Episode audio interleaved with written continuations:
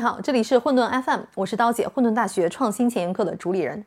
这几天呢，日本鸟屋书店在中国大陆开出了第二家店，在上海。第一家呢，在杭州天目里。书店的火爆程度啊，空前。为了保证顾客体验，甚至采取预约制，必须预约才能进店。鸟屋书店啊，成立于八十年代，被誉为全球最美书店之一。目前在日本拥有一千四百家门店，百分之五十的日本消费者都是他们的会员。那他是如何做到的呢？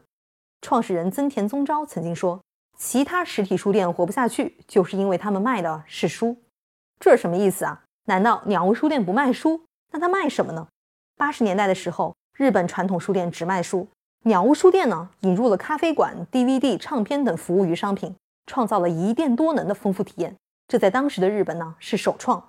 用增田的话说，鸟屋书店卖的不是书，而是通过书向顾客进行生活方式提案。提案这个词就是建议方案，就是对顾客的生活方式提出更优质的建议。这句话非常关键啊！首先，增田洞察了顾客要的已经不是一般商品，而是个性化的生活方式。其次，增田洞察了顾客不会说出自己理想的生活方式，甚至不知道自己想要什么。那如何懂得消费者是整个商业的竞争核心点？一店多能这个创造性的突破。本质上是从经营商品到经营人群的极大转变。比如喜欢看硬汉电影的人，很可能也爱读推理小说，可能也想听一听小说主人公爱听的音乐。既然如此，就可以将这些产品陈列在一起。再比如，鸟屋书店的料理区就不光摆了学习料理的书籍，甚至书里提到的锅、适合做饭时听的音乐 CD 也都摆在旁边。鸟屋书店每一家店的风格呢，截然不同，取决于周围三公里的人群特性。比如东京代官山居住的大多都是有钱的老年人，所以这家鸟屋书店里就有为祖孙三代设置的进口儿童玩具区，甚至还有宠物医院。一店多能呢，正是为了让顾客获得更完整舒适的体验，让人度过一段美妙时光，而不是促进书籍销售。曾田说，鸟屋是为顾客提供一个居心地，居住的居，心情的心，地方的地，就是说一个能待着很舒适的地方。从这个角度来说啊。鸟屋书店有点像一个短视频 APP，关注的是你的停留时长，而不是像电商关注你的销售转化率。这正是鸟屋书店区别于传统书店的独特价值。那有人说，国内也有这种一店多能的书店啊，包括诚品、延吉佑、西西弗、方所，那他们与鸟屋又有什么区别呢？从结果上来看，这几家书店的利润来源很不一样。延吉佑、西西弗书店的主要利润来自于饮品、文创产品的销售。这些商品不是标准品，利润比书籍高很多。而来自台湾的诚品书店，主要靠它旗下的商业地产收租盈利。二零一五年开业的苏州诚品，有一点五万平方米的书店和三万平方米的百货商场，还自带两栋酒店公寓，利润相当可观。书店为诚品带来了高质量、大规模的人流，百货商场、酒店公寓则实现了流量变现。这里插一句啊，我个人非常喜欢苏州诚品。我觉得那几乎是我的 dreamland，每次去苏州都一定要去逛一逛。鸟屋书店的盈利方式呢又很不一样。日本鸟屋的利润只有百分之二十来自于图书音像制品的销售，其他百分之八十来自于鸟屋书店母公司 CCC 发行的 T 卡。T 卡是一张跨行业的通用积分卡，连接了上百万家的日本商铺，超过百分之五十的日本消费者使用。比如去全家便利店也可以积累 T 积分。所以实质上。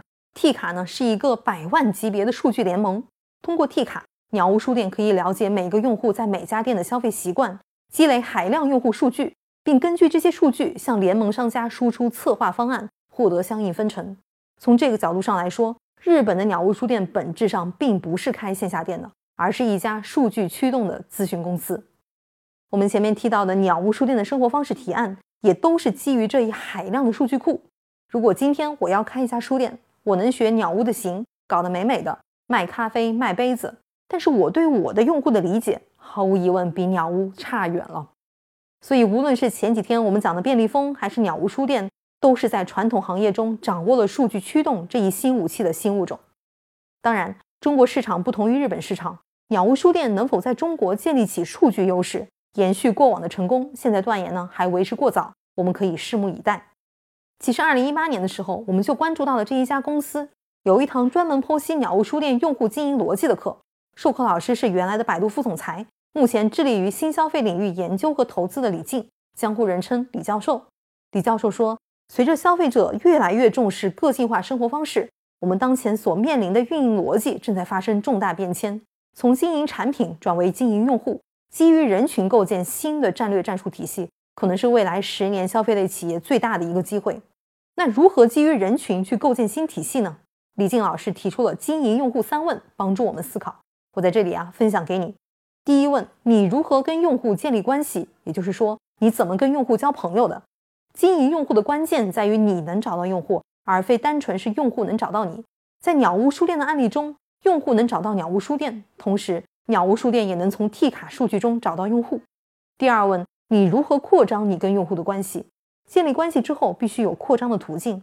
而鸟屋书店提供的一个很重要的扩张方法就是赋能联盟，类似于云集的力量来自于每个想开微店卖东西的人，拼多多的力量来自于每个想拼团的人，鸟屋书店的力量呢，则来自于日本的其他线下零售店，那些有一点小钱、有一点资源想开一个小店的人。那第三问是最重要也是最容易被忽略的问题：你是如何通过了解用户来获得收益的？企业要获得长期可持续的发展。建立关系、扩张关系之后，还要能够盈利，也就是将用户关系变现。说到关系变现啊，其实微商经常干这事儿，通过低价产品建立初步信任，然后卖个很贵的东西给老客户变现关系。但这呢是不可持续的。真正做用户经营的企业，它获得了用户消费行为数据，不断优化推荐，让用户买到更适合他的东西。所以呢，这就是用户经营三问：你的用户是谁？你如何扩张关系？你如何变现关系？你可以问问自己，你的企业如何回答？作为一个职场人，你也可以问问自己，作为一个个体，你如何回答？那好，我是刀姐，今天的混沌 FM 呢就到这里了。我们聊了鸟屋书店以及背后的用户经营，希望你有所收获。我们下次见。